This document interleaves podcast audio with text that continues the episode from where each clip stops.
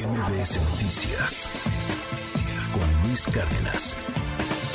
El presidente López Obrador confirmó hace unos días, por el hackeo de Guacamaya, que sí, que los militares van a tener una aerolínea.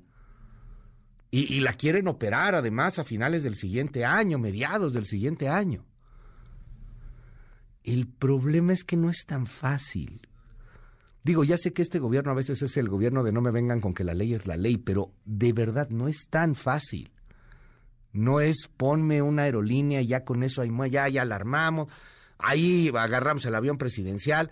No es de que te metes a internet y rentas unos aviones y ya con eso alarmas. O sea, el asunto de las aerolíneas, yo sé que la complejidad no gusta en estos tiempos, pero el asunto de las aerolíneas es un asunto sumamente complejo, empezando por el mismo modelo de negocio empezando por la crisis de aerolíneas que hay en el mundo en este momento. Una aerolínea estatal, pero además no solamente estatal, militar. ¿Neta se puede hacer? Tengo en la línea telefónica al capitán José Gerardo Alonso Torres, es secretario de Prensa y Publicidad de ASPA. Gracias, gracias capitán por tomarme la comunicación esta mañana. ¿Cómo está? Buenos días. Hola, buenos días Luis. Eh, Buenos días a ti, a tu auditorio. Muchas gracias por la oportunidad de expresarnos. Al eh, contrario. Y disculpa la voz, ando un poco ronco, pero... Ah, ya, ya somos dos. Trataré de hacer mi mejor esfuerzo. No, hombre, ya somos dos. Y gracias por tomarme la comunicación. Oiga, eh, como experto en estos temas, en, los asuntos de la, de la industria aérea, en el tema de la aerolínea, pues no es así como que tan fácil hacer una nueva aerolínea. Y, y cuando este es militar, pareciera que puede chocar con, pues, algunas normas, ¿no? Algunas legislaciones ¿Cuáles serían los retos de esta aerolínea mexicana, oiga? Mire, eh, yo le... ¿Te puedo hablar de tú? Sí, por favor, no, por favor. Déjame hablar. Este, sí, por favor, adelante, capitán. Gracias. Mira, yo le veo tres grandes retos así de entrada. El primero sería el aspecto legal, pues eh, al parecer la Constitución no permite que la Sedena pueda generar ganancias. Solo es con fines sociales la, la participación de la Sedena. Ese, digamos, sería el primero. La segunda sería la parte técnica, qué aviones, qué rutas operarán, bajo qué leyes, las leyes de aviación civil, las militares, las reglas son claras, pagarán impuestos, combustibles, slots, etcétera, ¿no?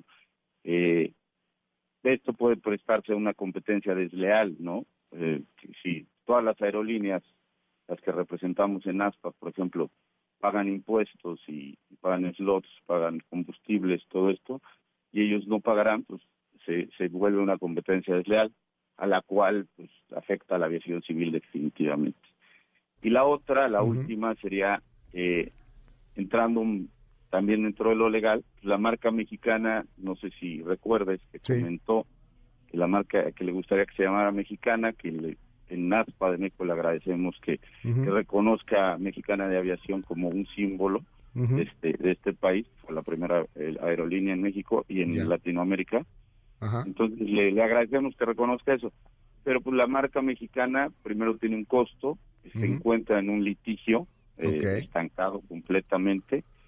Ahí hay unas eh, hay unos desacuerdos, digamos, entre los exjubilados, que son a los que se sacaron del aeropuerto de la Terminal 1, y todos los demás empleados, que son los empleados que, que, estaban, este, que trabajaban en esos momentos en Mexicana cuando quebró. Ya. Entonces, simplemente, pues, eh, bajaría la, la, proyección, si se llega a hacer, de, la, de los inversionistas y de los empresarios en la aviación. Esto... Eh, al parecer causaría pues que no la gente que invierte su dinero en México pues no le tenga tanta confianza. Ahora, por otro lado, no se puede opinar objetivamente de esto si, si no se conoce exactamente el plan, ¿no?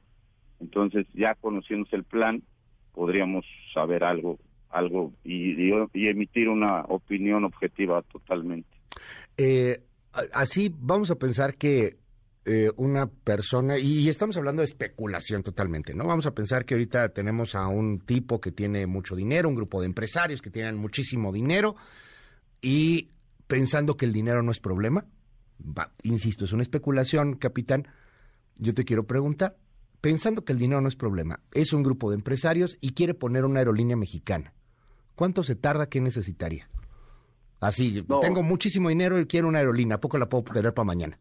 No, no, imposible, totalmente imposible. Eh, primero que nada, tienes que tener un plan de negocio, ¿no?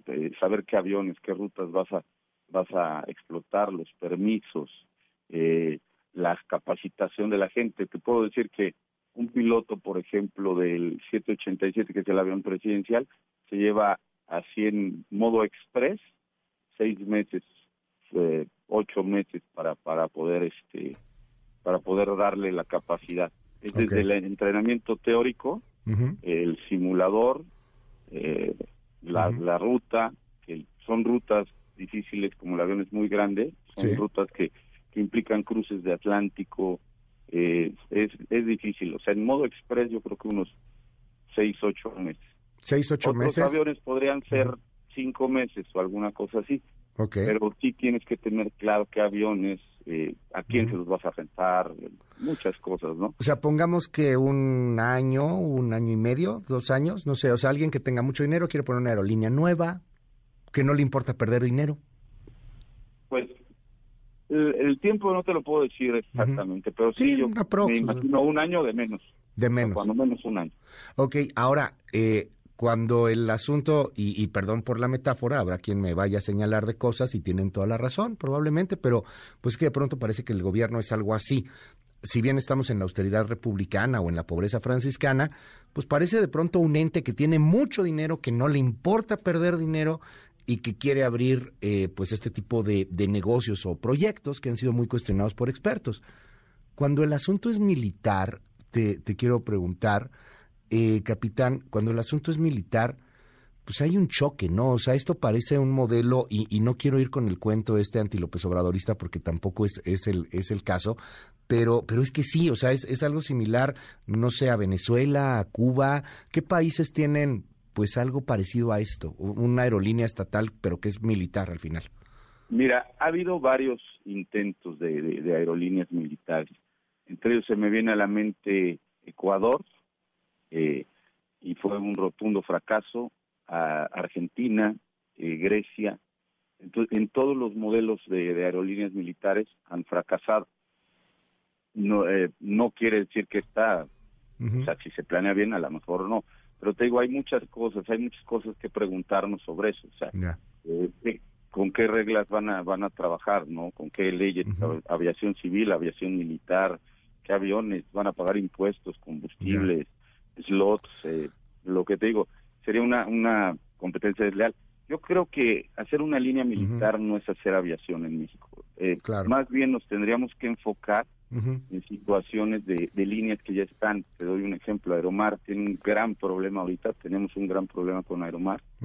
El empresario eh, ha desfalcado la, la, aerolínea, mm, los pilotos hemos ayudado desde el 2017 a darle viabilidad y no podemos, o sea, nada más no hay voluntad. Perdón, ¿está, ¿está nada de tronar Aeromar entonces? A nada. O sea, no me digas eso, o sea, como Interjet. Ajá, te, te, voy a dar un dato. El lunes vamos a tener un meeting en la Terminal 2. Ajá. Y el jueves 13 tenemos una asamblea general para para estallar la huelga el día el primer minuto del día 14. Entonces, eh, los los pilotos de ASPA, de Aeromar, ya estamos cansados. Eh, ha sido una situación de negociar y de negociar. Te voy a dar unos datos así rápidos. Por ejemplo, hablan de de que de que hay que recaudar la mayor cantidad. El señor dueño de Aeromar nada más le debe 7 mil millones de pesos a Hacienda. A los pilotos les debe 100 millones de pesos. Y una cosa sí que fue extraordinaria, que creo que fue la gota que derramó el vaso, hace el 30 de septiembre tenía que pagar un fondo de ahorro. Tú sabes que un fondo de ahorro, eh, un trabajador pone parte de su sueldo, le descuentan parte de su sueldo, y la empresa pone otra parte de, aporta otra parte, claro. y te lo dan, el piloto cuenta con ese dinero pues para solventar algunos gastos o programar algunas cosas, ¿no? Y era alrededor de 12 millones, eso se venció el día 30 de septiembre. Y el señor ofreció, eran 12 millones que les tenía que pagar repartidos entre los pilotos, el señor ofreció 500 mil pesos. O sea, es, de verdad es una burla. Yo yo y todo ASPA estamos indignadísimos con la actitud. Oye, pero entonces esta propuesta que de repente ha salido, porque si no me equivoco está por ahí, de que absorba la Sedena la misma Aeromar, pues es totalmente inviable, ¿no?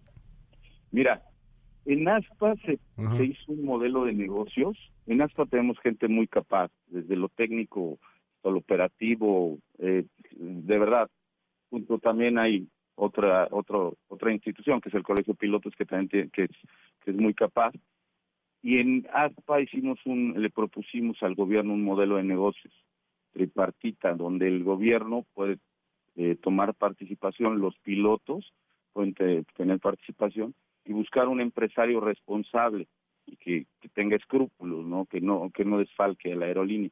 Se les presentó, llevamos no sé cuánto, seis meses o, más eh, eh, tratando de impulsar esta esta iniciativa y no se ha no se ha llegado a nada claro. Entonces por por eso que te, que te estoy comentando es que muy probablemente el, día jueves Está ya la eh, hagamos la asamblea bueno el, jueves va a ser la asamblea seguro y el primer minuto del 14 que sería el viernes eh, se va a estallar la huelga. Es eh, ya indignante lo que hacen con, los pilotos. Y claro ASPA siempre ha sido una solución y siempre buscamos conservar fuentes de empleo tratar de ayudar en lo que podemos y todo Aeromar ha estado ayudando desde el 2017 con recortes al salario, con recortes a las prestaciones, etcétera, para darle viabilidad y resulta que no se ha podido hacer nada. Eh, el, el plan de absorberlo, o sea, el plan de que sus jefes ahora sean generales, pues quién sabe si los mantendrían en nómina, ¿no? O sea, se ve se ve difícil eso. Sí, no, claro, claro, claro, sería sería sería difícil, tendríamos que ver con qué reglas serían. Sí, no, aquí el plan que nosotros propusimos era la, los mismos pilotos con todo el personal técnico, sobrecargos, de tierra y todo eso, para no dejarlos sin empleo, este pero con, la, con el mismo personal que tenemos. Ahora ya siendo militar yo creo que las cosas cambiarían, ¿no? Sería, sería muy diferente. ¿Qué le pedirían al, al, presidente ahí eh, desde, desde ASPA por este asunto de Aeromar que puede tronar? O sea, más allá de que cree, de que, quiere su nueva aerolínea militar y que mexicana, pero pues mexicana no se puede utilizar porque pues es una marca, lo que ya nos decías, ¿qué se le pediría al gobierno de la República? ¿Que se le inyectara dinero, que la rescatara? No es un gobierno que rescate No empresas. rescatar, que, que, le dé viabilidad, que eh, asuma, primero que le cobre al señor este Svinkat, se llama, sí. Eh, que ha depredado la, aerolínea, que debe muchísimo dinero, y es dinero del gobierno, del gobierno, bueno, no del gobierno. sí, es dinero que no ha cobrado Hacienda, 1.500 millones, si no me equivoco, ¿no? Siete mil millones. De Siete mil millones, wow. Este, eh, el, el, dinero es del pueblo, el dinero es de, todos nosotros, y, ya basta de que, el pueblo pague las cosas que, que empresarios irresponsables y sin escrúpulos hacen lo que quieren, ¿no? ¿Qué, fue lo que pasó con Interjet también? Ajá, exactamente. Entonces, aquí yo yo le veo más que, que todo esto, aquí hay dos factores que en los que nos deberíamos enfocar y se debería enfocar el gobierno federal. Primero sería la, la categoría, recuperar la categoría 1, eso es importantísimo, es importantísimo para la economía del país y para la economía de las aerolíneas y para la propia economía de, de, del Estado, del AIFA. Eh, mira, hace el, esto de la categoría 2 que nos degradaron tiene aproximadamente año y medio. En esa, cuando nos degradan, eh, a lo mejor es algo que ya he sabido, pero bueno, lo, lo voy a dejar claro. Cuando nos degradan de categoría, no podemos utilizar aviones que de recién adquisición, de, posteriores a la degradación. Ya. Entonces, no podemos utilizarlos para hacer vuelos hacia Estados Unidos, nos degrada la FAA. Sí. Y no podemos abrir rutas nuevas hacia Estados Unidos. Esto obviamente lleva a un contexto económico amplísimo. Entonces, un dato, por ejemplo, que te doy, antes de la degradación, el 75% de los vuelos al extranjero lo, lo realizaban aerolíneas extranjeras. Ok. Y ahora, a partir de, de un año y medio para acá, lo hacen el 75% de las aerolíneas extranjeras. Entonces, en un año y medio perdimos el 10% del mercado. Eso equivale a muchísimo dinero. Eran eh, 9 mil millones de pesos, alguna cosa así en año y medio. Claro. Y, no podemos, eh, te doy un ejemplo, hay 70 aviones creo de nueva adquisición en año y medio entre todas las aerolíneas, Aeroméxico que es con quien tenemos contratación colectiva, ya. Eh, tiene 40 aviones nuevos. Los aviones los utilizamos para hacer Cancunes, eh, Tuxtla Gutiérrez, Tijuana, en lugar de hacerlo hacia Chicago, hacia Nueva York y dar un servicio mucho mejor. No, y que no se podría, ¿no? O sea, digo, ahorita por la degradación aérea, por todo este error, y no parece que esto se vaya a resolver pronto, pues no se podría. O sea, sin embargo, lo que bien nos dices, los, las aerolíneas gringas pues están aprovechando este asunto y, y bajándonos ese mercado que, que antes teníamos. Oye, y, y ahí me, me, me asalta una duda para, para cerrar, José Gerardo, eh, capitán. Eh, ¿Una aerolínea militar puede viajar así como que tan fácil? Digo, entiendo lo de la degradación aérea, pero si no tuviéramos degradación aérea, ¿podría viajar a Estados Unidos, a Europa, que fuera militar? Eh, no, tendría que, desarrollar y, y, se, y tener eh, permisos, tramitar los permisos. No, ya. no, no por ser militar eh, van a permitir que, entre así de fácil. Tiene que tramitar todos los permisos. Mira, otro dato te doy, por ejemplo, acaba de salir hace poco que el Aeropuerto Internacional de la Ciudad de México cambió del quinto lugar de conectividad al octavo. Imagínate con la si si no nos degradaran seríamos más y el AIPA tendría mucho más viabilidad al, cambiar de categoría, podría hacer vuelos internacionales, se podrían invertir en aviones, etcétera. Entonces, realmente lo en lo que nos tenemos que enfocar es en recuperar la categoría 1 y hacer una política aeronáutica de Estado que la FAC sea dependiente, que tenga sus propias decisiones, que tenga presupuesto. La, la, la, aviación es, eh, se, sostiene sola, nada más que sacan todo el dinero y no reinvierten, por eso acabamos en categoría 2. No es de este gobierno, hay que aclararlo, ha sido de gobiernos anteriores también. Pero bueno, ahorita estamos con esto y pues, eh, tienen que tomar cartas en el asunto aquí, ¿no? Capitán José Gerardo Alonso Torres, te mando un abrazo, gracias por tomarme la comunicación. Ojalá, sé que se ve muy difícil, pero ojalá que se logre algún acuerdo con Aeromar. Y si no, nos adelantas y lo escuchó usted primero aquí en MBS Noticias, estalla la huelga la siguiente semana. Sí, sí, sí, a tus órdenes y, y de verdad, en cuanto ahorita que están un poco de moda los temas de la aviación, en el momento que tú gustes y que, veas pertinentes, vamos para servirte ahí en ASPA. Muchas gracias. Es el capitán José Gerardo Alonso Torres de ASPA. MBS Noticias con Luis Cárdenas.